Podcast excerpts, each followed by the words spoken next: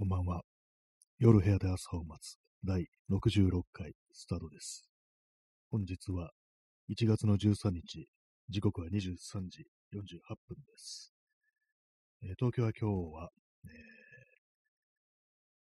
晴れのち曇りのち雨という、ちょっとあの複雑な天気ですね。今も雨が降ってるんですかね。夜になってからこう雨が降ってきたという感じなんですけども、あの気温も結構高いですね。今私、普通にこう、エアコンもつけてないし、いつもこう足を突っ込んでる、あの電気毛布入りの段ボール、あれもないんですけども、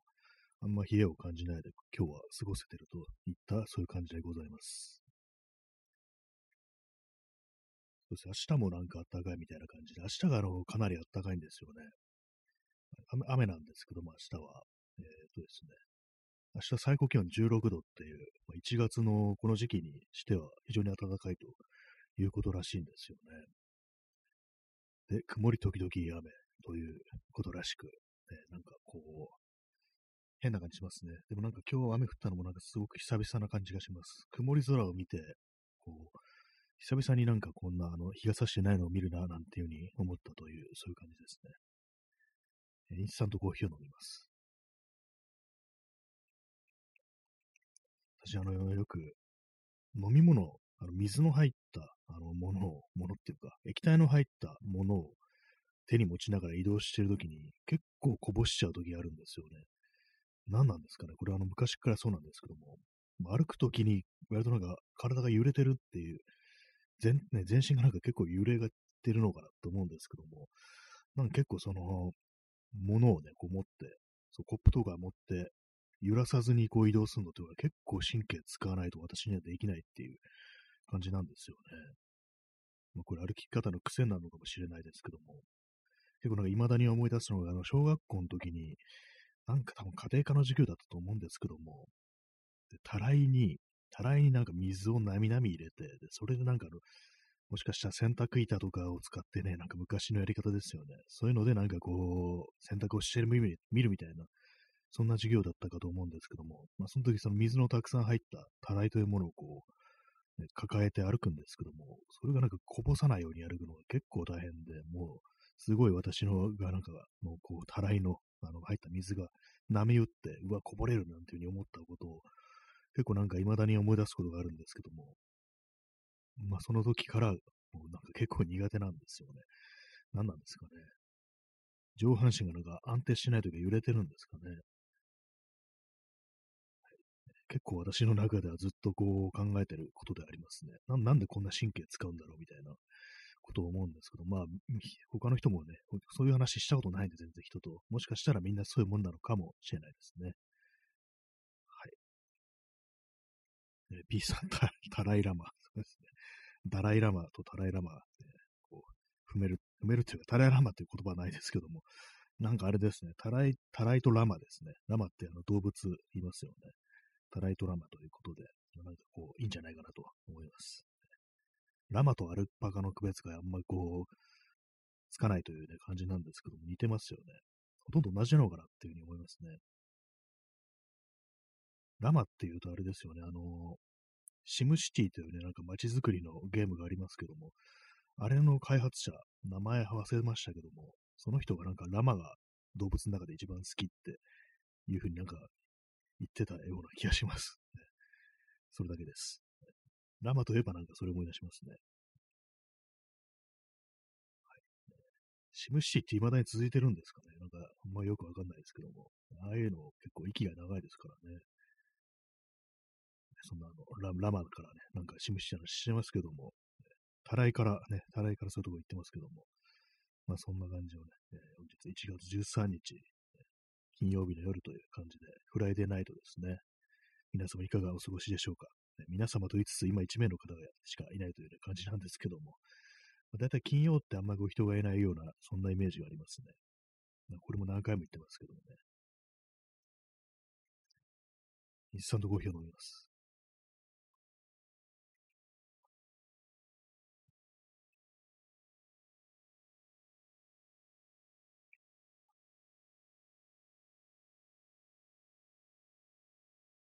今日のタイトル、あの、理解できないことというタイトルなんですけども、ちょっとキャッチーなタイトルですけども、別になんかそんなあの、あい、ね、こう、気に食わないことがなんかこう理解できないとか、そういう話じゃなくて、なんか今日いろいろ調べ物とかこうしたりとか、ちょっとね、珍しく学習的な感じでなんかこう、いろいろやってたんですけども、今までちょっと中途半端にしか知らなかったこととか、ちゃんとまあ調べてみようかなみたいな感じで、こう、いろいろ見てたんですけども、コンピューター関係のこととか見てたんですけども、なんかね、あの、その、リファレンスのね、サイトみたいなの見てて、ちょっと何言ってるかわかんないですね、みたいな、本当それこそサンドイッチマンみたいなね、言葉が本当出てくる感じで、何、何これみたいなね、感じで、いろいろ、まあ、わからないなりになんかいろいろ読んでってたんですけども、だんだん頭が熱くなってきて、これかっていうね、知恵熱ってよく言うけど、これかみたいな感じで、おそらくこれは脳がオーバーヒートを起こしてるぞみたいな感じになったんですけども、本当にあるんですね。頭使うと頭が熱くなるっていうね、そういうこと本当にあるんだなと思いました。ね、こうなんか、でもなんかそういろいろ調べてたりして、ここれは本当にね、あのすべてを理解しきれないだろうなというね、もう予感しかないっていうか、まあ世の中そういう人の方がね、まあ確実に多いんですけども、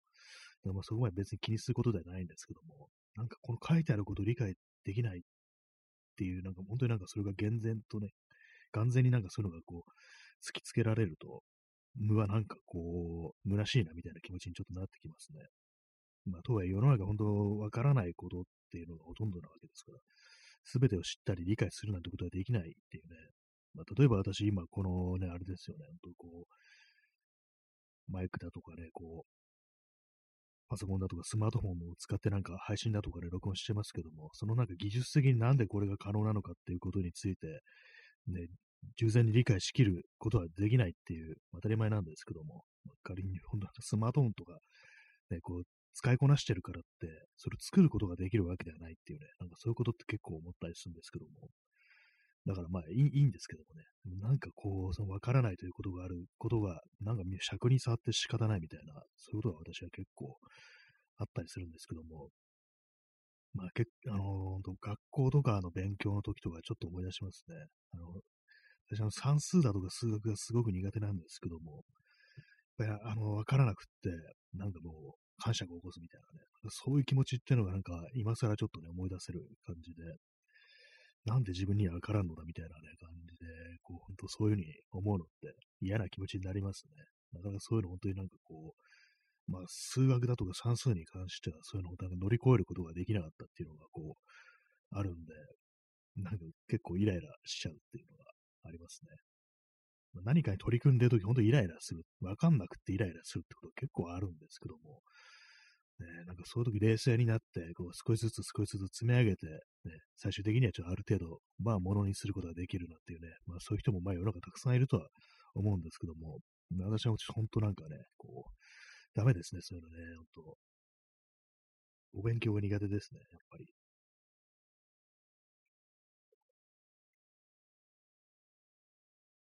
めんどくさいですからね、勉強って。調べてね、あの、整理して書いて、なんだこんだでは、こうね、こうね、感情的にもならずに、冷静さを保って、少しずつ少しずつ進めていくっていうね。まあ、めんどくさいっていうのはね、本当思いますね。はい。そういう、そういうことで、あの、理解できないことというね、タイトルにしたんですけども、まあ、理解できないことはたくさんあるよなっていう感じですね。人の考えることだとか、ね、そういうことで、まあ、よくなんかあの、あんなことするなんて理解できないとか、考えられないっていう、そういうふうな、こう、どうって言わ結構ね、世の中言いがちですけども、私人間に対してはあんまこうそういうことがなくて、悪いこととかね、こうする人とかを見て、あんなことするなんて本当理解できないなんていうふうに思ったことはこう、あんまりないんですよね。意外とそっちの方がこう、まあなんかそういうこともあるというか、なんか理解できるというね、範疇のね、ことなんですけども、なんかこれがなんかこう科学的なことだとか、技術的なことだとか、そういう風になると、なんでだなんでだみたいな感じで、こう、いろいろ考えてしまって、なんかどんどんイライラしてくるっていうことが、まあ、結構ね、ありますね。えー、P さん、えー、本はいらない YouTube があるから、あ、誰かそういうことを言ってたんですかね。ひろゆきとかですか？なんかイメージ的になんかそんなことをね、思っちゃうんですけども。まあ YouTube ね、YouTube 学習に YouTube 使うという、ね、まあそういうのもたまにはね、ありますけども、まあどうなんですかね、こういう、まあ、本でなんか学ぶっていうことって、まあ、ジャンルによりますよね。なんかね、それこそこう技術的なこととか、そう手を動かすことだとか、まあ、その動画の方がいいなということも多分少しはあると思うんですけども、ね、本はいらないなんていうふうに生きるってことは、まあ、できないですよね。私が本から学んだこと、なんか本から学んだことって、そんなあるかなってちょっと思っちゃいましたね、なんかね。多分あるとは思うんですけども、なんかあんまりそのね、こう、教科書的なものから多くを学べたっていう風に感じられたことがそんなにはなくって。と言いつつ、今私のね、こう、傍らにあの、印刷に関係するね、こう本が今あるんですけども、印刷加工 DIY ブックっていうね、そういう本をなんかちょっとパラパラっと今読んでたんですけども、これはなんていうかこう、たまたまなんか図書館で置いてあるのを見て、なんかこれはジンを作るのに役に立つかなみたいな、こういう知識としてっていうね、思って、こう、借りてきたんですけども、なかなかいろんな、こう、それこそ DIY で対応できる、こう、本の作り方みたいな、それこそ人的なものをな結構想定してると思うんですよね。手作りでなんかこう、いろいろクラフトできるよみたいな、そういうやり方がいろいろ載ってる本なんですけども、まあ、なんかガリ版だとかね、こう、ガリ版印刷とかなんかそういうのが結構載ってて、今まであの言葉でしかわからなかったことが、なんか結構具体的にこういう風にやってるんだよみたいなのが例が入ってて、写真が入ってて結構面白いですね。ガリ版ってなんだよって、ね、ガリ版のね、やり方見てたら別にガリガリしてなかったですね。私なんかガリガリやってんのかなと思ったんですけど、そんなガリガリしてませんでした。はい。コーヒー飲みます。結構印刷関連のことってなんか謎なことが割と多いなとかあるんですけども、昔のなんかあの、社食ってなんだってね、あの、ちょっと前には思って、それもなんか少し調べたんですけども、あれですね、あの、昔のなんか印刷物のその社食っていうのは、写真みたいに、あれなんですね、あの観光液を塗った紙を、ね、観光させて、それで印字してたっていうね、でもそういうことらしくて、なんかびっくりしちゃいましたね。えらい手間かかるじゃん、これみたいなこと思ったんですけども、なんかこう、ちょちょっとびっくりするんですよね、ああいうものを見ると。アナログの作業みたいなものを見ると、こんなめんどくさいことしてんのっていうね、感じのことをね、ちょっと思ったりして、で、それであんなに大量に印刷物ってものが世の中に出てた時代があったんだって考えるとね、考えると、なんか、あの、すごい通り越してちょっと怖いなみたいなこと思いますね。人間のなんか執念みたいなものを感じるっていうふうに思うんですけども。あとあれですね、あの、テレビとかのテロップっていうものも、一体どのようにこれは昔はやってたんだろうみたいなことをね、こう、思って、なんかちょっとね、あの、まあ、YouTube でそういう動画がヒットしたんですけども、そうです、本はいらない YouTube があるからっていうね、まあ、そういう例ですよね。見てたらなんかね、こう、よくわかんなかったんですけども、結局。でも何かしらそういうマシンがあって、これでいちいちガッチャンガッチャンやってるんだみたいな、そういう感じで、へえと思いましたね。こんな手間かかるんだみたいなね。割とテレビ関係のことってよくわからないんですよね。なんでテレビって見えんのかなみたいなね。なんで受像してんのかなみたいなね、思うんですけど、なんで電波飛ぶのみたいなね。そういうことをね、割に思ったりすることがありますね。そう普通になんか周りにあるものっても、なんでこれができてるのか可能なのかっていうね、ことが結構わかんなくって、えー、そういうことありますよね。かこうよくわかんない話しますけどもね。まあでも、あれですよね、あの、原発の事故が起こった時に、あれがなんかいかなる手段で発電をしてるのかっていうね、ふうに、こう、知った時、ね、蒸気だったのかっていうね、感じで少しあの驚いたような、まあ多分知ってはいたと思うんですけども、なんかね、やっぱりあの日々生きてる中でそのことで忘れてしまいますからね、改めて見るとね、結局、ね、熱を起こして、ね、蒸気で、タービン回してんだみたいな感じで、少し驚くようなね、なんかそんなことがね、ありましたね。まあ、大事故を起こしてね、未だにそれが収束してないというね、そういう感じなんですけども。まあ、わから、わからないね、ことが本当多いですね、本当にね。結構その、私、あの、前も話しましたけども、初めてあの、ギターを、エレキギターを買った時に、よくまあそのね、あの、録音とかで聞くギターソロみたいので、音を、ね、あのチョーキングとか言ってね、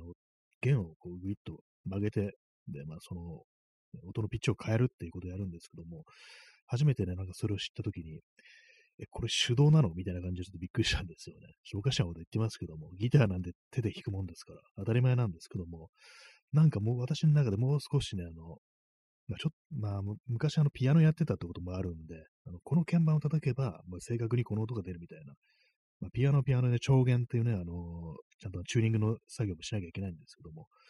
あれと同じような感じで考えてて、で、その、まあ、ギターの場合、それこそそのね、弦をね、こう、指でこうグイッと、ね、曲げることによって、まあ、あのー、ドの音とね、ド、シャープの音の間もにも音があるというね、まあそういうことですから、それを知ってなんかちょっとびっくりしたっていうね、ことがありましたね。本当なんかそれ触ってみれば本当わかんなかったですね、なんかね。全然こう、そう、そうなんですよね。その、エレキギター初めてね、こう買った時に、どうやって音を歪ませてるとか、もうそういう知識が本当一切なくって、なんかね、本当始めてから、え、なんか、そういうなんか音を歪ませるとか、ああいうなんかあのー、音出すのに、ね、でかい音出すのに、エフェクターだとかなんか買わなきゃいけないんだみたいなね、なんかそういう感じですごいびっくりした記憶があるんですけども、まあ後からね、アンプだけでもそういう風なことができるよっていう風に聞いて、あ、そうなのね、みたいな思った記憶があるんですけども、なんかね、やっぱそういう、うわ、なんか想像以上にめんどくさいというか、ね、こんなやり方なんだ、みたいな。ね、そういうなんか、最初のショックみたいなものって結構、私はよく感じるんですけども、まあでもギターに関していけば、言えば、本当なんかね、やってるうちにほんとどんどんどんどん慣れていったっていうのがあるんで、まあ、他のことがね、わからないからといって、そんなにあのね、あの、びっくりする必要もないんですけども、別にやる気をくじく必要もないんですけども、なんかね、こう、新しいことを知るたびに、なんかこう自分の至らなさとか、なんかそういうものが面白いような感じがあって、結構なんかね、あのー、気持ちが慣れちゃうっていうね、そういうことありますよね。私、このね、あのー、放送、まあ、ラジオトークはね、あの、ただ、スマートフォンに向かって喋るだけだからあれなんですけども、あのー、ポッドキャストとかね、あの、録音してて、あの結構ノイズが乗るんですよ。私の使ってるマイクとか、オーディオインターフェースの問題も多少あると思うんですけども、でもなんかね、こう、ノイズフィルターで、ね、ノイズフィルターみたいなのをかけるんですけども、どうもそれうまくいかなくって、なんかね、少し変なんですよね。そのコツみたいなものが未だにつかめてなくって。で、たまになんかこう、そのセッティングによっては、こう、あんま声が聞こえないとか、なんかちょっと潰れちゃってるみたいな感じになるんで、そういう時はそのフィルターみたいなのを外して、こう生の声で、まあ、ある程度ノイズは我慢して、こう、録音するって感じするんですけども、なんかね、こういうふうに、あの、未だにやってるけど正解が見つからないことがあるっていうのは、なんか、ちょっとあの、かなり気持ち悪く感じて、ものなんか本腰入れてなんかそういうので学んだりだとか、試行錯誤した方がいいなっていうふうには思うんですけども、まあ、本当に、本当なんかこの、ね、始めてだいぶ経ちますからね。そのオーディオインターフェースとダイナミックマイクで録音するっていう体制自体は、もう何年ぐらい ?1 年半ぐらいかな。そのぐらい経ってると思うんですけども、もしかしたら2年ぐらい経ってるかもしれないですけども、なんかそこからあの、いろいろもう少しあのね、あの、試行錯誤して環境を良くするっていうね、ことをしなきゃいけないなって思うんですけども、やってなくって、こういうところですよね、あの、その向上心のなさみたいなやつ。あんまこう突き詰めないで、まあ、とりあえず取れてるからいいだろうみたいな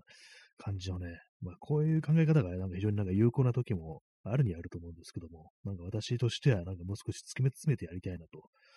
ていうね、ことを結構思ったりするんで、まあ、そのなんかこう、いい、そのいい加減な自分っていうのがなんか結構嫌っていうか、割と自己嫌悪っぽくなることもあるんで、なんかね、ちょっと考えちゃいますね、そういうのね。なんか、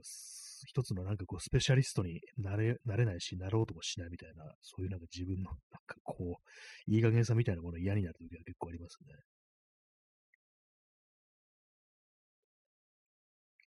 本当なんか何でもコピペで何とかしすぎっていうね、なんかそういうこと自分に対して割と思ってたりするんですけども、ね、なんか本当ごまかしごまかしという、感じですね、本当にね。は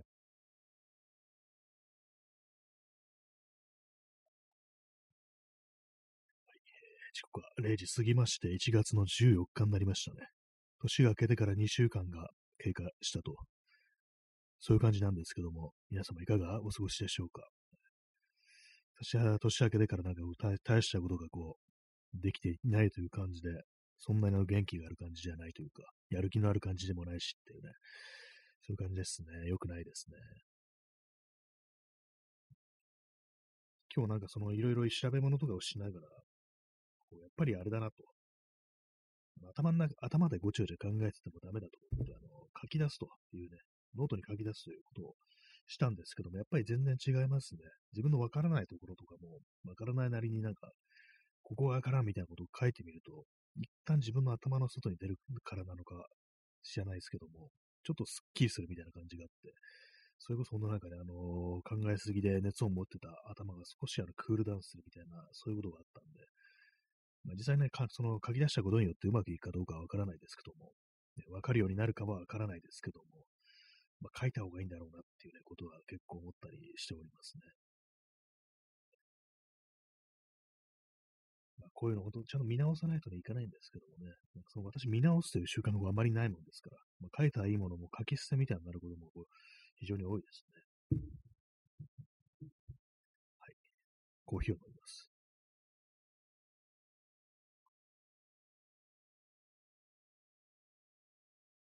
まあ、でもなんかそういろいろ試行錯誤してどうのこうのっていう、まあ、最初の頃はそのこのポッドキャスト、ラジオトークとかポッドキャストの録音、割とちょっとね考えたりとか、どういう環境でやったら音が良くなるみたいなことを結構考えてたんですけども、ある程度その体制が出来上がっちゃうと全然やらなくなって、で、そんな中たまに人の放送とかを聞いてみると、なんかね、あの iPhone だけで配信をしてますっていう人、すごく音がいいんですね。なんかああいうのを聞くと、なんかこう、あれですね、あの、こだわるというか、なんというか、いちいち機材なんかこう揃えるよりは、ね、こう、iPhone とか、ね、最新の端末を使ってば、使うしかないのかななんていうね、こと思いますね。なんか本当にこう、まあ、これラジオトークかもしれないですけども、ラジオトークってなんか音が悪いようなこう気がするんですけども、どうなんですかね。なんかそのツイキャスとかと、ね、比べてなんか音が悪いような気がします。たまになんかツイキャスで iPhone で、こう、ラジオ的に音声だけ配信してる人聞くと、なんかやたらと音がいいんですよね。で、なんかこう、ヘッドホンとかで聞いてると、本当なんかあの、目の前でその人喋ってんのかなぐらいの感じのね、なんかこう、風に聞こえることがあって、ちょっとびっくりしたりするときあるんですけども、うわ、なんか、本当になんか目の前で喋ってるみたいだな、みたいなことをね、なんか思うときあるんですけども、なんかラジオトークであんまそういうこと感じたことないですね。まあ、そういう ことなんですけども、まあ、なんかの音、ね、こう、音声に気を使うっていうね、そういうこだわりもまあ重要だなと思うんですけども、まあ一番いいのは、ね、あれですよね。これ喋る内容ですよね。いかに面白いこと言うか盛り上げるかっていうね、そっちの方がまあ重要だなとは思います。まあ、ただ、そっちにこだわれてるかというと別にこだわれてないんでね、あれなんですけども、まあそうなんですよ。私こだわりがないんですね。と、ある程度まで、いろんなこと手出して、ある程度までこうやると、もういいや、みたいな、こう、感じで、こう、止まっちゃうっていうのがあるんで、まあ、すべてがそれですね、本当にね。何をやっても中途半端みたいなことは、なんか自分でも思うと、そういう気がしますね。まあ、だからこそあまり伸びないというね、結果になってるかもしれないですけども、ね、伸びないですね。そうなんですよね。伸びしろがない、そんな人間になってる、そんな気がしますね。はい、最近あの、使ってるマウスの調子が悪くって、マウスホイールがたまに逆回転するんですよね。逆回転するんだっていうのは、あの、自分の思った方向と違う方向になんかこう、画面がスクロールするっていうね、そういうことが起こるんですけども、まあ結構長く使ってるんで、2年ぐらいのこのマウス使ってるんで、まあもうダメなのかななんてことはまあちょっと思うんですけども、で、まあそういうわけなんで、前に使ってたのワイヤレスのマウス、Bluetooth のマウスを出してきて、まあ、使ってみたんですけども、そっちの方はね、まだあの、使えるというか、ちょっと高めのやつなんで、使えると大丈夫だろうと思って出してきて、まあ、実際まあ機能してるんですけども、やっぱな、あなんかあれですね、重いっていうね、ワイヤレスは中に電池が入ってるから、しかも私の使ってるこのロジクールの M555B というやつは、炭酸電池2本ですから、結構重いんですよ。で、あとなんかわかんないんですけども、Bluetooth の接続なんですけども、結構ね、あのー、あれなんですよ。なんか、重いというか、なんか引っかかるというか、なんかちょっとね、全然スムーズじゃないんですよね。ちょ理由がわからないんですけども。まあもしかしたらその Bluetooth のね、通信、まあ、距離はね、すぐそばにあるはずなんですけども、なんかこう、環境的にそのね、こう、キャッチしにくくなってるのか何なのかね、わかんないんですけど、なんか、なんかどうも不快で、結局またあの優勢に戻しちゃいましたね。そのマウスホイールが不調のやつ。まあなんかこう、ね、まあ買い替えるしかないのかなという、そういう感じです。でもね、本当に分解できるマウスだったら、本当ね、ばらしてね、中掃除すれば多分復活するんですよ。前に使ってたあの分解できるマウスは、本当なんかちょっと調子悪くなっても、中掃除したらね、結構、スッとね、こう元に戻ってたんで、それができないのも本当なんか嫌ですね。使い捨てのね、こう、品物ってのは本当なんかこう使ってて、バッと入りますね、本当にね。はい、えー、延長します。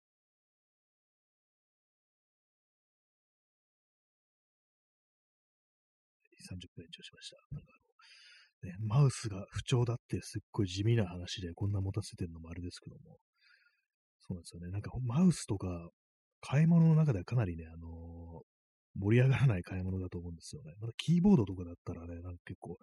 うわ、これはね、打ちやすいな、みたいな、そういうことがあると思うんですけども、マウスはなんか割となんか、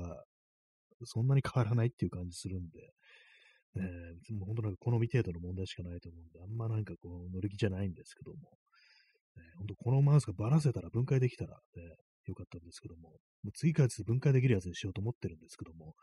あんまね、そういう情報ないですね。このマウスは分解できますってね、掃除できますなんて、そういうこと書いてるようなね、レビューみたいなのないですから、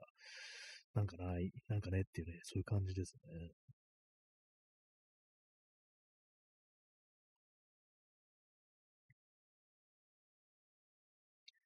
はい皆様のおすすめのマウス情報ありましたら教えてくださ。い、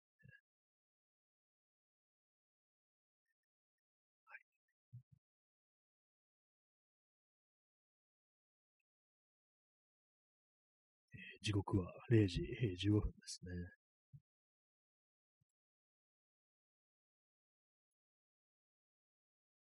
最近あれですね、あのつまんないですね、ツイッター。本当に。なんで見てんのかなっていうぐらいの、ね、感じにな、もはやなってますね。本当何なんですかね、これね。本当こうまあ、そう言いながらね、あの、この放送の告知とかも、あの、ツイッターにね、こう流してるんですけども、なんかね、こう、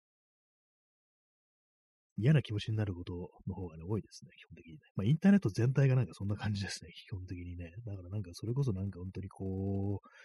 う、ね、調べ物っていうね、学習とかなんかそういう感じでね、こう、使うのがね、こう、いいのかと思うんですけども、なんか人間のね、なんかみんな好き放題なんかこうごちゃごちゃ言ってるようなの、ね、見ても仕方ないっていうね、まあ、結構この放送の存在意義するのは否定するような感じになっちゃいますけども、なんか人間の言ってることってそんな、こう別に読む必要あんのかぐらいのね、こと思いました。本当にこう、あの、昨日も言いましたけども、あの、あれです、あの、村上春樹が SNS っていうのはなんか基本的に上等な文章じゃないから、ね、そういうなんか上等なじゃない文章を読むのは、なんかこう、カルマが下がるって、まあ、それはあの、サラ翔子ですけども、ね、カルマが下がるとは言ってないですけども、なんかね、見ないに越したことはないなんていうふうに言ってて、まあなんかちょっとあの辺ね、こう、反感をなんか買ってたみたいなところありますけども、その発言。まあちょっとまあ理は、理があるなと、そのね、発言にはどういうふうに思いますね。なんか本当、なんか悪くなっていくなっていうのがね、こ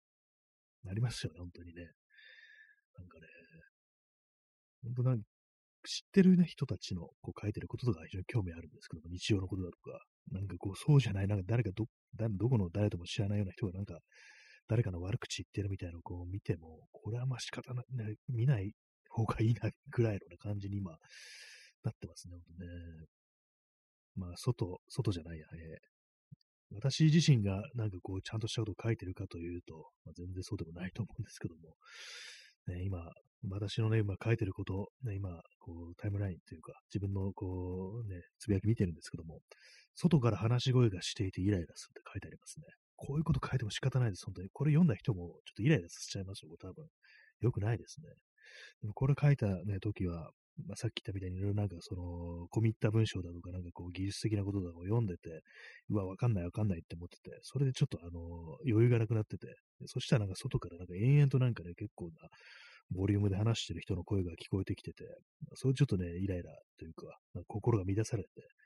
それで外から話し声がしていてイライラするなんていうね、こうことをね、こう、書いてしまいましたね。なんかね、良くないですね、こういうのがね。えー、まあ、ちょっとあの、角が立つ話ではありますけども、結構ね、あの、ツイッターとかであの、仕事の愚痴、仕事の愚痴はいいんですけども、仕事場のなんかね、こう、同僚とか部下の愚痴みたいなものって、上司はいいんですよ。なんかあの、ね、あの上ですから。なんかね、同僚とか、あの、部下の悪口、悪口って言ったらあれですけども、ちょっとあの、愚痴みたいなの見るのって、あれなんかね、あの、見てるカルマが、カルマが下がるっていうのは、あの、ね、松本地蔵ですけども、なんかあれ見てると厳しい気持ちになってきますね。あんま見たくないなっていうふうに思います。基本的にああいうの。ね、上、上だったらいいんですけどもね、なんか上司とか、ボスがどうのこうのっていうのは、まあなんかこう、ね、なるほどって感じは上がるんですけども、なんかね、ほんとこう、まあ全般的にそうですけども、なんか身近にいる痛い人みたいなのが、そういうようなものを見るのって、なんかね、こう、嫌な気持ちになりますね、基本的にね。まあインターネットっていうのはあの嫌な気持ちになるために存在するものですからね、人間のカルマを下げ下げるためにあるというね、感じですからね、仕方ないのかもしれないですけどもね。まあ、頭に来ることしかないですよね、世の中ね。まあ、この放送とか聞いててね、聞いてる人も、中にはね、あの、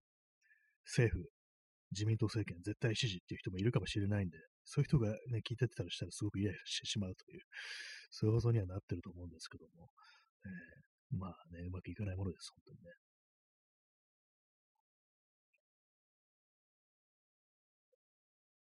昨日あの写真の現像してて、レタッチですね。それやってて。なんか、あんま良くなかったですね。よく、良くなかったというか、ほんとなんかあんま乗る、気分がなんか乗らなくて、やりながらなんか、いまいちなんかうまいこと言ってないなみたいなことで思ったんですけども、なんか写真のってなんかよくわかんないですよね。だか全然私上達しないし、やる気もないんですけども、で全然こう、あれなんですけども、そんなにあの、ね、大勢にリーチしないんですけども、な、なんだかわからないんですよね。だから全然こう自分からね、こう、自分より後から始めた人がなんかどんどんどんどんね、こう伸びていくのを私はこう見てるというね、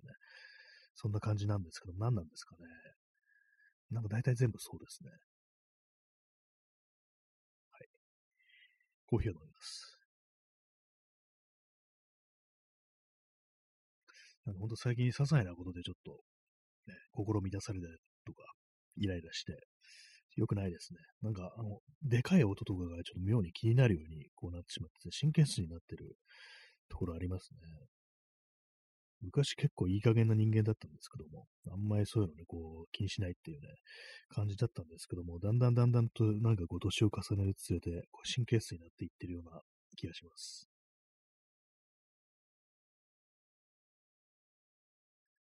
最近なんかこう視力が下がったことも少し気になってますね。横になってね、スマートフォンを眺めるせいで、片目だけ酷使してるかもしれないって、まあ、これはツイッターにも書いたんですけども、結構ね、なんかそういうこと、昨日も言ったような気がするんですけど、ここでも。それ良くないなと思って。と言いつつ、あの、やめら、いや、それはね、スマホを見ることはやめないで、昨日はでもね、あの、寝る前にちょっと見見てたんですけども、あの、画面から目を離して、ね、こう、ちょっと距離取って、あの、眺めるようにしました。そしたら、まあ、なんかちょっと、マシかな、みたいなね、かなみたいな感じになりましたね。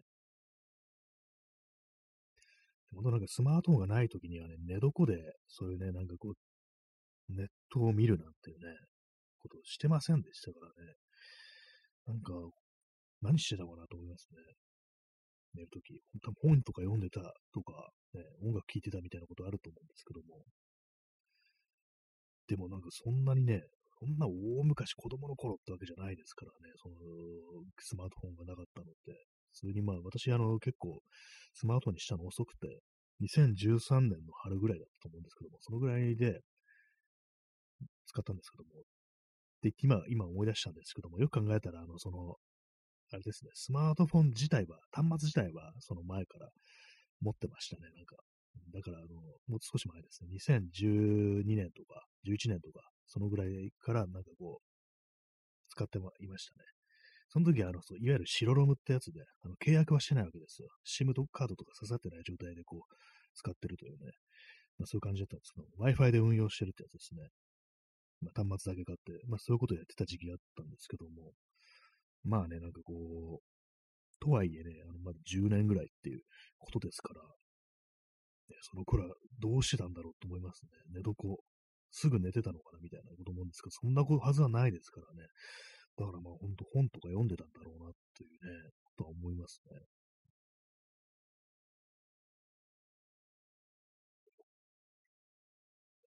まあ、本当はあれですよ。ね、あの布団の中でね、こう横になって眺めるスマホ。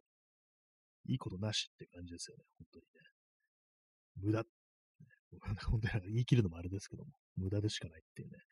感じがしますね。まあ、大抵のことは無駄なんですけどもね、無駄なことはなんか素晴らしいっていう、まあそういう方もありますけども、あれは悪い無駄ですね、本当にね。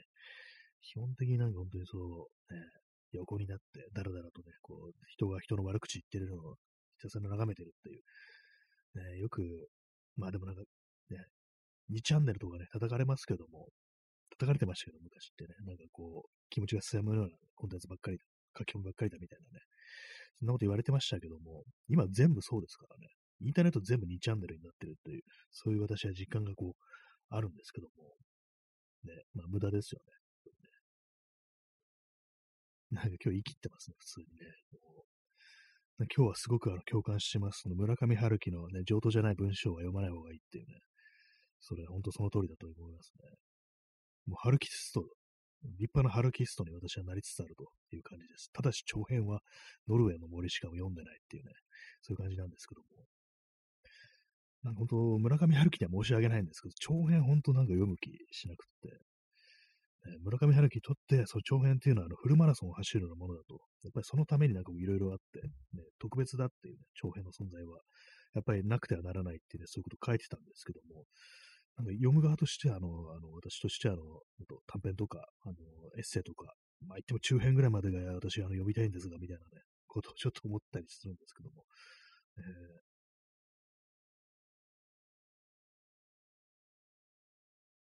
まあでもえー、あの、よくあの、村上春樹があの、ノーベル文学賞を取るか取らないかで、なんか結構その度に、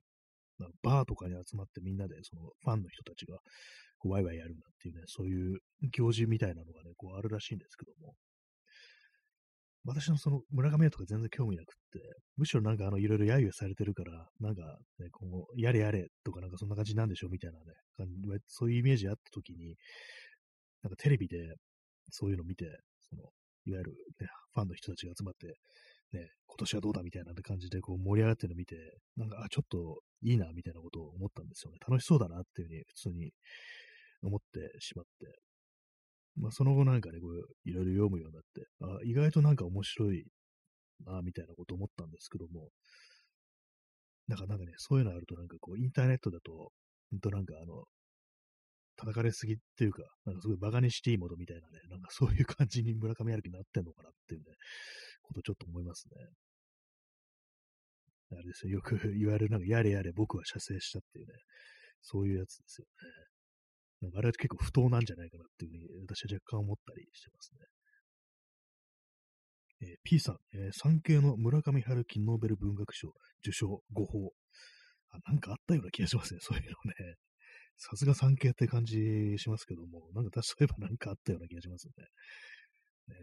産経新聞ね、ろくなことを書かないというイメージが私にはあります、産経新聞ね。そんなあったんですね、でもね。ノーベル文学賞。えー、ノーベル文学賞を取ってるの確か大江健三郎ですよね。前に取ったの。私、大江健三郎結構好きなんですけども、初期のね、作品が結構好きで。なんでかっていうと、ね、家にあったんですよね。親がなんか 置いてったんでしょうね。まあ、もら、なんかもらったかなんかだと思うんですよ。そんなあの文学好きってわけじゃなかったから、多分もらったかなんだったかで置いてあって、ね、結構その、割と小学生ぐらいの時にそのなんか本棚あるか手に取ってみて、結構あの、あれでね、変態的なこととかがなんか割とそう書いてあったりするんで、なんかこう、ちょっと怖かったんですけども、もう少し年いってからね、成長してから読んでみたら結構これは面白いなというふうにね、このねちっこい文体がいいな、みたいなと思うようになって、割と好きになりましたね。まあ、さっきあの、村上春樹がね、こうネットであの、やれやれ僕は射精したみたいな感じでこうネタにされてるっていうね、馬鹿にされてるっていうのはちょっと不当であるなんていうね、お話をしたんですけども、でもあれですね、あの、まあその、その言い方はちょっとあれですけども、あの、この間までちょっと前に読んでたあの、渦巻き猫の見つけ方っていう、まあ、エッセイ集ですね。それのなんなんか、間に挟まってる、なんか対談みたいなのがあるんですよ。安西水丸と村上春樹の対談っていうのがあって、まあ、安西水丸っていうのは、あの、村上春樹の作品でよくあの挿絵とかエッセイとかで挿絵描いてるね、こう、イラストレーターの人なんですけども、その人となんか対談してる中で、で寿司屋の話してて、で、なんかね、そこの話してる時に、なんか村上春樹がもうやたとセックスの話してんですよ。あれちょっとキモいなと思いましたね。この人なんでずっとそんな 性的な方に持っていこうとしてんだろうって感じで、あれは正直気象いですね。確かにね。な、なんなんですかね。村上春樹はセックスが大好きなんですかね。ストレートに言うとそういう感じになりますよね。この人ずっとなんか、そんな話、そっちの方持ってこう持ってこうとしてんなみたいな感じでね。これ、これはちょっと確かに気象いかもしれないなっていうね、こと思いましたね。まあ、気象いっていう表現は、あの、ちょっとあの、西日本っぽい感じですけども、えー、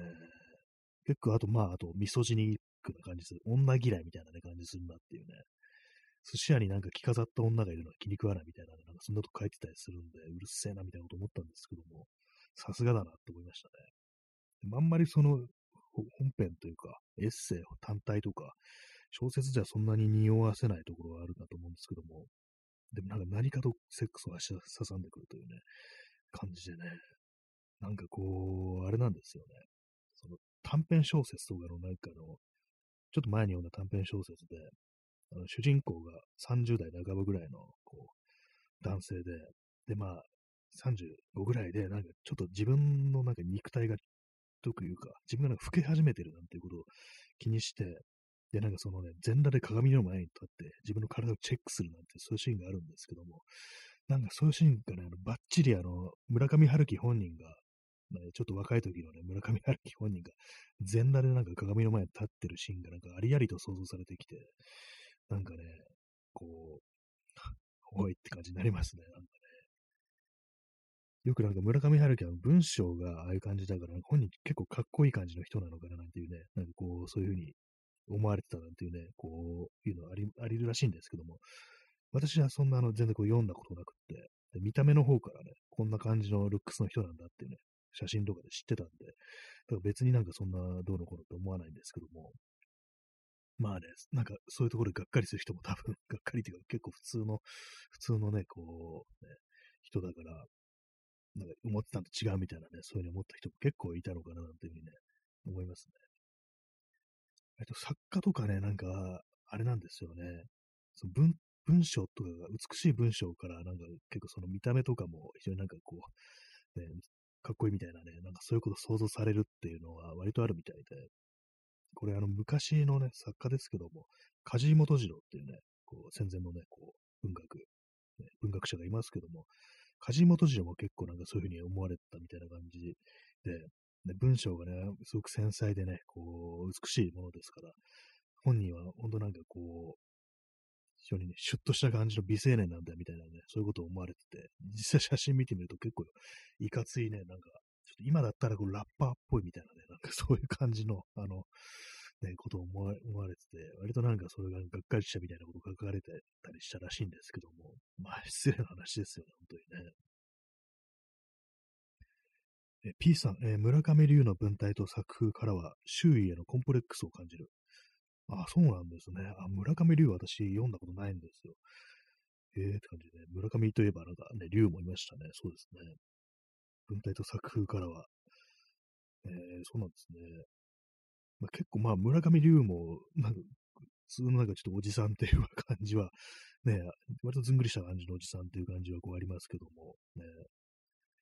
そうなんですね。作、周囲へのコンプレックス。ちょっとそれ聞くとなんか少し気になってきましたね。なんかちょ読んでみたいみたいな感じがあるんですけども。えー、あれもなんかあの、ね、タイトルがなんか、限りなく透明に近いブルーっていうね、非常になんかこう、ちょっとね、あのー、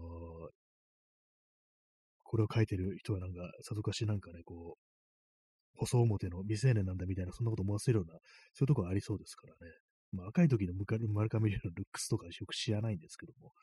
今のなんか、今っていうかもうここなんかね、中年になってからの村上龍の、ね、感じがする。割となんか普通っぽいっていうか、ね、悪の強いなんかちょっとおじさん的な感じが、中年男性っていう感じのね、人でありますけども、えー、割とコンプレックス割となんか、男性でも自分の顔にコンプレックスみたいなの持ってる人って、まあまあいたりしますよね。割となんかあったりして、顔が怖いだとか、ね、いかついとか、ね、あとまあ、体がなんかね、こう、ひょろい、ひょろがりだ、もやしみたいだなんていうね、そういうこと気にしてるって、意外になんか結構ね、その、まあ、女性の方がまあそういうのは強いとは思うんですけども、割となんかね、男でもね、なんかそういうような人はね、結構いたりするっていうね、のがあるんで、私はね、割とないんですよ、そういうの。別にそんな見た目が決して美しくないんですけども、あんまりその自分の見た目とかそんな気にしちゃうことがなくって、嫌だななんてこと思ったことないんですけども。まあでもな、なんだろう。でも、年を重ねにつれて、なんかちょっと、やばい、違うかみたいなね。ちょっと、ね、太ったな、みたいなことは思ったりはしますけども。でもなんかこう、自分の顔の造作が嫌だとかね、なんかブサイクだなとか、そういうことは、まあ、特に感じたことが、実際はどうかね、あれわかんないですけども、ね、そういうふうに思ったことないんですけども、でも世の中結構ね、男性でもいろいろそういうところ、ルックスみたいなものだとかにコンプレックス持ってる人ってのは、まあまあのボリュームいるんじゃないかなと、私は思ってるんですけども、ね、まあ、村上龍香はそういうとこ少し感じるとしたら、私はちょっと読んでみたいというようなね、なんかそういう鬱屈みたいなものに少し触れてみたいみたいなね、そういうところありますね。村上龍なんとなく自信家のイメージが非常にありますので、そういうところがあるんだみたいなこの中でも全然読んだことないんですよね。なんかあんま内容も知らなくって、なんならちょっとあの、田中康夫とちょっとごっちゃになるみたいなぐらいのね、レベルなんですよ。ね、なんとなくクリスタルの人とね、ごっちゃになるみたいなレベルなんで、ちょっとそれを聞いてあの、少し興味が出てきま、きたんで、あの、ね、読んでみようかななんていう気に少し今なってます。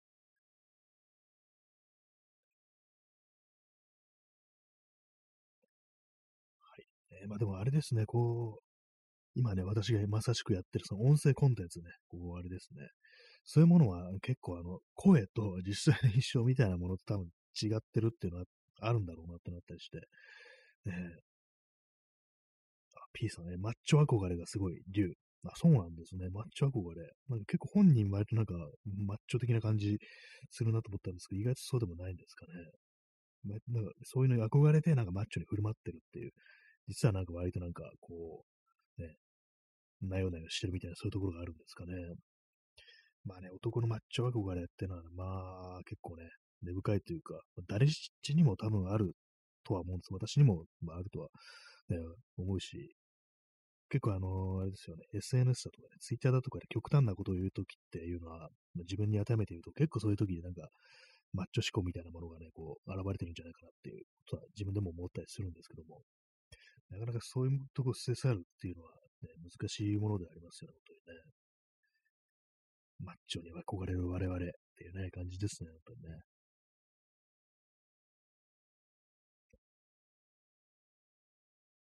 まあ、ね、あの、こういう音声コンテンツで、まあ、声からね、こう、受ける印象みたいなね、そういうものもなんかなかなかこう、結構想像してしまうみたいなのがあると思うんですよ。これを聞いてる皆様、ね、こう、私のルックスはどんな感じだと思っていらっしゃいますでしょうか？意外とでも一致してんじゃないかなと思うんですよね、私。その、この、喋ってる様とその、風景みたいなものは、そんなに私としては離れてないんじゃないかなっていうことは思うんですけど、実際他人の印象はちょっとわかんないですね。まあ、なんかあの、ツイッターのツイートの印象と声は割となんか一致してるなんていうことを、こう、そういう意見をいただいたことがありますね。あの、ツイッターの相互の方から。えー、まあ、あんまね、こう、人の見た目がどうだって話は、まあ、ね、堂々と言いません。言うものではないででね、そんな話、そういう人からそんなにこう評価いただくってことはないですけども、もしなんかこう、ね、まあ、つっても、まあ、あの、そうですよね、今、おかしい話ですね。私は顔出しをしてないんでね、自分、私がどういう、こう、人間かっていうね、風景かどうかわからないですからね、それでなんかどうでしょうなんていうふうに皆様に聞いても、あれなんですけども、まあ、実際まあこれ、放送を聞いてる人でもね、こう、会った人っていうのはね、見ますからね、どどうでしたでしょうか。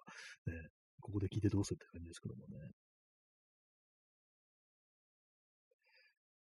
まあでもなんかね、こう、あんま私はその人の音声コンテンツとか聞いて、姿とかそんなには想像しないんですけども、ね、でも世の中の人は割となんか想像したりするものなのかもしれないですね。えー P さん、えーニューエラエラを被る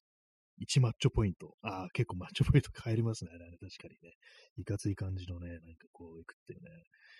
ニューエラ私持ってないですね。そうなんですよね。マッチョポイント。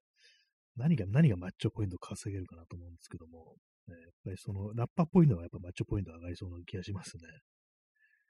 な、なんですかね。髭生やしてたらマッチョポイント。髭もなんなんかもう最近ではそんな珍しくないかって感じですけども。えーなかなかでも難しいですね。2ブロックとか、髪型2ブロック、マッチョポイント、まあ、あれもなんかいろいろな、いろいろなね、2ブロックがありますから、ね、ちょっといろいろ一概には言えないですけどもね。まあでも、まあ、マッチョに思われるのと、まあ、ソフトに思われるの、まあ、どっちがいいのかなと思うんですけども、ね、まあ、ソフトな方がトラブルは少ないような気がするんですけど、どうなんですかね。私なんかこう、道とか歩いてて、全然こう、その嫌な気持ちっていうか、なんか絡まれたりとかそういうこと全然したことないんですけども、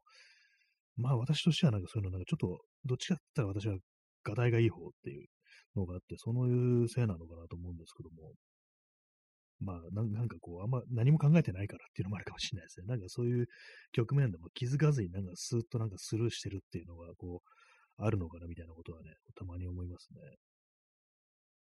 え P さん、え V ネック T シャツ、マッチョポイント。ああ、V ネックね。ちょっと半グレっぽいイメージの、あれですかね、V ネックですかね。私、たまに V ネック着てますね。あのーレッドキャップ。レッドカップでしたっけ？レッドキャップでしたっけ？あのそういうブランドありますけども、あのデニムとかね、ここで出してるね、あのアメリカのブランドかな？ありますけども、ワーク系のね、あれのね、V ネック私結構愛用してて、ねたまに着てますね。まあ、れはま、まあ、マッチョかどうか、ね、どうなんですかね。でかい感じの V ネックなんで、まあ、なんかマッチョには、じゃないのかな？どっちなんですかね？結構、なかなか難しいところがありますね。自分のそう V ネック、V ネック私は嫌いじゃなくって、まあ、胸元開いてんのと結構好きではあるんですよね。首詰まってんのが結構苦手で、だからあの、T シャツとかだとプロクラブとかあの首詰まった感じだから結構苦手なんですけども、えー V ネック T シャツマッチポイント。V ネックに、ね、こう、ニューエラにっていう感じで、ね、行こうかなと思ってます。マッチポイントどんどん稼いでいって、ね、そのうちなんかあの、ネックレスとか、ね、ごついネックレスみたいな、ラッパーの人がつけてるみたいなね、そういうものをつけていこうかなっていうふうに思ってるんですけども、思ってないですけども、ねまあ、こう、服装とか、こうね、見た目で威圧する、ね、まあどうなんですかね、そういうの。自分の今のこう、身につけてるものとか、着てるもの、そんな威圧的ではこうないとは思ってます、一応。なんかわかんないですけども。ねえまあでも、細いね、服を全然こう着ないもんですから、体が大きくなってしまったものですから、着れないもんくなってしまったもんですから、なんかね、そう、全体的にシルエットがだんだん大きくなってきて、その辺がちょっと威圧として作用してるなんてね、ことももしかしたらこう、あるかもしれないですね。あ、ハートありがとうございます。まあ、そのママッチョね、逆にマッチョをアピールしていったりして、なんてことをね、ちょっと思いましたね。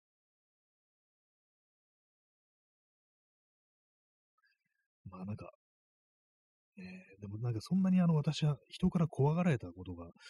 ないと思うんで、大丈夫だと思います。普通に。その辺のななんか変な威圧的では多分ないんじゃないかなと思いますね。子供とかもね、私を怖がってるっていう、そういう印象をね、受けたことはまあないんで大丈夫ですね。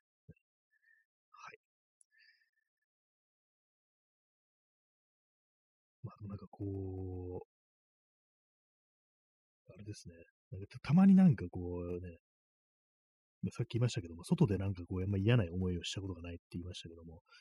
なんか、そう、この間そう、あれあったんですよ。なんかあの、逆走してくる自転車が私とすれ違うときなんか言ったような気がしちゃっていうね。なんかそういうことありましたね。もうなんだっていうね、感じで、もしかしたらなんかこう、悪態でもついたのかなみたいなことをね、ちょっと思ったんですけど、た、たまになんかそういうこと、なんかあるんですけども、あるっぽいんですけども、どうやら私はなんかあんまこう、その、外歩いてるとき、あんま他人に対して注意を払ってないっていうのがあるんで、全然なんかこう無視して歩いてるんで、もしかしたらそういうなんかに言われてても全然気づいてないというね、可能性がなんかちょっとありますね。なんかね。まあ、次からはしっかりとラリアートしていきたいなというふうに、思ってますね。そしてあの逮捕されたいというふうに思います。刑務所に行こうと思います。はい。えー、今、マッチョポイントだいぶ増やし、増やしてきましたね。コーヒーを飲みます。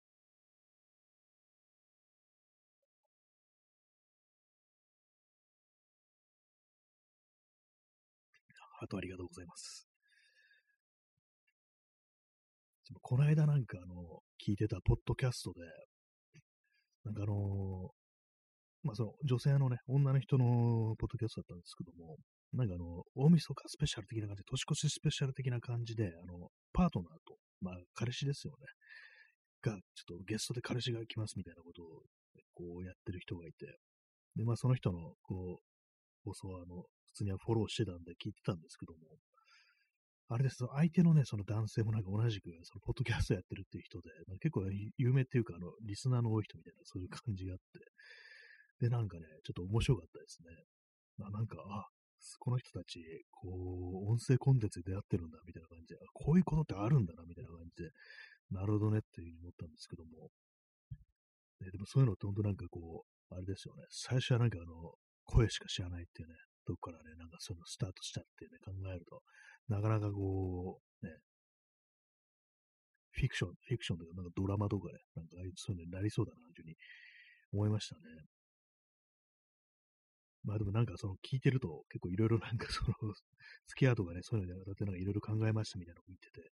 ああまあそうだよな、みたいなね、ことをね、思いましたね。やっぱこう、外から見てるとね、なんかこう、ね、あれですね、浮かれてんな、みたいなふうに思いがちですけども、まあ当人からしたら結構ね、なんかこういろいろ考えて考えて、そういうふうにね、こう関係を進めていくっていうふうになるんだな、っていうことを思って、ね、なんかこう、まあ、わからんというか、わかんないことが、まあ、外からね、その上っ面だけ見てるとわからないことはいろいろあるなと、ね、そういう感じでこういろいろ喋ってると、あ、そうだったんだ、みたいなふうに思うこともあったりして、なかなかね、結構、二人、ね、人間の関係というものをなんかもいろいろ成立させるのって結構大変だな、なんていうふうに思ったりしますね。大変、大変そうだと思いました。なんかこう、えー、楽しそうであったけれども、結構いろいろまあね、こう、あるだろうな、なんていうことを思いましたね。まあ、でもなんかその最初はなんかね、こう全然見た目とか、こう、まあ多分知らなかったと思うんですけども、まあんまその、相手の人のね、こう、ポッドキャストとか、まず聞いたことあったんですけども、まあそんなには全部は聞いてなかったんで、どういう方かとか、まあ、知らなかったんですけども、ね、まあそし、おそらくはまあ知らないまんまにね、こう顔合わせてみたいな感じで、そういう関係になったのかなって考えると、ね、なかなか面白いなというふうに思いました。はい。ね、まあそんなことがあったという、ね、ところなんですけども。まあ人様のポッドキャストどんどん聞いていきたいですね、なんかね。あんまりなんかこう、一時期と比べて、ちょっと沈静化したというか、あんまこう、アップロードされる方が少なくなったという印象あるんですけども、なんかこう、どうでもいい話をね、こう、どんどん聞かせてくれよという感じしますね。まあ、さっき言ってることちょっと矛盾してる気がしますけどもね、ツイッターでなんか人の悪口言ってるのとか見たくねえみたいな、そんな話をしといて、何でもいいのでなんて今こう言ってるっていうね。まあなんかこうね、音声とね、文章がだいぶ違いますからね。はいまあ、そんな感じで本日は、もうなんかね、取り留めのない感じでこうお送りしてまいりました。第65回かな？6, 6回かな？わかんないですけども、忘れましたけども、ね、いかがでしたでしょうか？金曜ですね。なんか明日雨みたいで嫌ですね。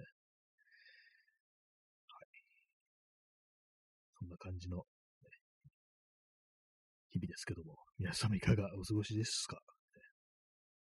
えー、時刻は0時47分ですね。なんかふっとなんか今、こう、素に、素というか、なんかこう ね、なんか、旬とテンションがなんか下がっちゃったような感じなんですけども、まあ、そのような感じでね、こう、ちょっと村上龍ちょっと気になってきました。ちょっと読んでみようかななんてね、少し思ってます。ね、人から勧めてもらわないものですね。なんかね、割と私はその辺、こう、素直にこう、読んだり、ね、聞いたり、聞いたり見たりするんでね、なんかありましたら教えてください。